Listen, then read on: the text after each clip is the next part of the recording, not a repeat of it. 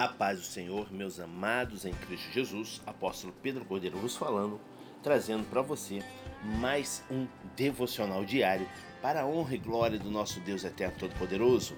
Hoje nós temos o tema O que fazer depois? Você vai me entender assim que eu trazer para você o texto tema das Sagradas Escrituras que vai fazer com que o nosso devocional saia desse, desse título, desse tema, né? Vamos em 1 Samuel, capítulo 17, versículo 34 ao 35, que diz o seguinte: Davi, entretanto, disse a Saul: Teu servo toma conta das ovelhas de seu pai. Quando aparece um leão ou um urso e leva uma ovelha do rebanho, eu vou atrás dele, atinjo com golpes e livro a ovelha de sua boca.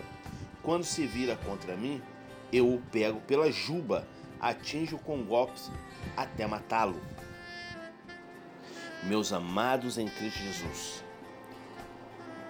você que ouve nosso devocional diário e que tem edificado muito a sua alma, eu peço que você esteja sempre orando pela vida desse apóstolo, pela vida, pelo nosso ministério, pelo meu ministério, para que Deus venha cada vez mais me dá saúde, me dá força, me dá discernimento, me dá sabedoria para que eu possa estar sempre trazendo para você, interpretando esses devocionais e trazendo para a edificação de sua alma. O nosso texto tema aqui é o que fazer depois, né? Então, quando Davi foi ungido como o próximo rei de Israel, a sua descrição de cargo à época era de vigia de ovelhas. Davi era nada mais do que um vigia de ovelhas. Davi ficava sentado no pasto, vigiando as ovelhas do rebanho de seu pai. Convenhamos, as ovelhas não são os animais mais interessantes da terra. Talvez enquanto Davi estivesse sentado, olhando para elas, pensasse: elas são tão estúpidas, mas eu as amo. Elas realmente precisam de mim, porque se eu não as procuro e defendo, são pernil de ovelha para um predador, para um lobo feroz. Então houve momentos em que Davi pegou leões e ursos e os matou. Tudo isso para defender as ovelhas. Não creio que Davi soubesse que estava tendo, sendo testado ou preparado, mas ele estava. E é assim que Deus sempre trabalha. Ele nos prepara. Ele prepara a mim, prepara você. E todas, a todo instante nós estamos sendo testados. E Ele nos coloca em forma para o que ainda está por vir.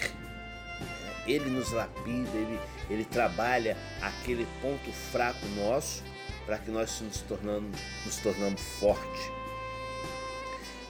E não houve uma linha do tempo depois que Samuel apareceu e derramou o óleo sobre Davi, ungindo como próximo rei. Então, o que Davi fez? O que Davi fez? Ele voltou ao que fazia antes. Davi foi ungido rei, mas não foi para uma sala com um trono, sentar no trono, não. Ele voltou a ser vigia de ovelhas. Em seu excelente livro sobre Davi, Chuck Spidle escreveu: Davi não foi à loja de departamentos mais próxima e experimentou coroas. Ele voltou direto para as ovelhas. A seleção de Davi por Deus foi tão inesperada que devemos prestar muita atenção a ela. Ao escolher Davi, Deus nos mostra por que tipo de pessoa ele procura. Davi era um camarada fiel. É. José tinha visões de grandeza quando jovem, mas ainda não estava pronto. Era um garoto mimado. Deus o estava preparando para o próximo ato e ele não percebeu. Deus permitiu que ele sofresse primeiro. José era um sonhador, um menino mas Deus o estava preparando para a realidade, para se tornar um verdadeiro homem. Quando você não souber o que fazer, volte para a última coisa que Deus lhe mostrou. Trabalhe duro. Seja fiel no que Deus colocou diante de você e Ele lhe mostrará o que fazer depois. E esse foi o tema do nosso devocional.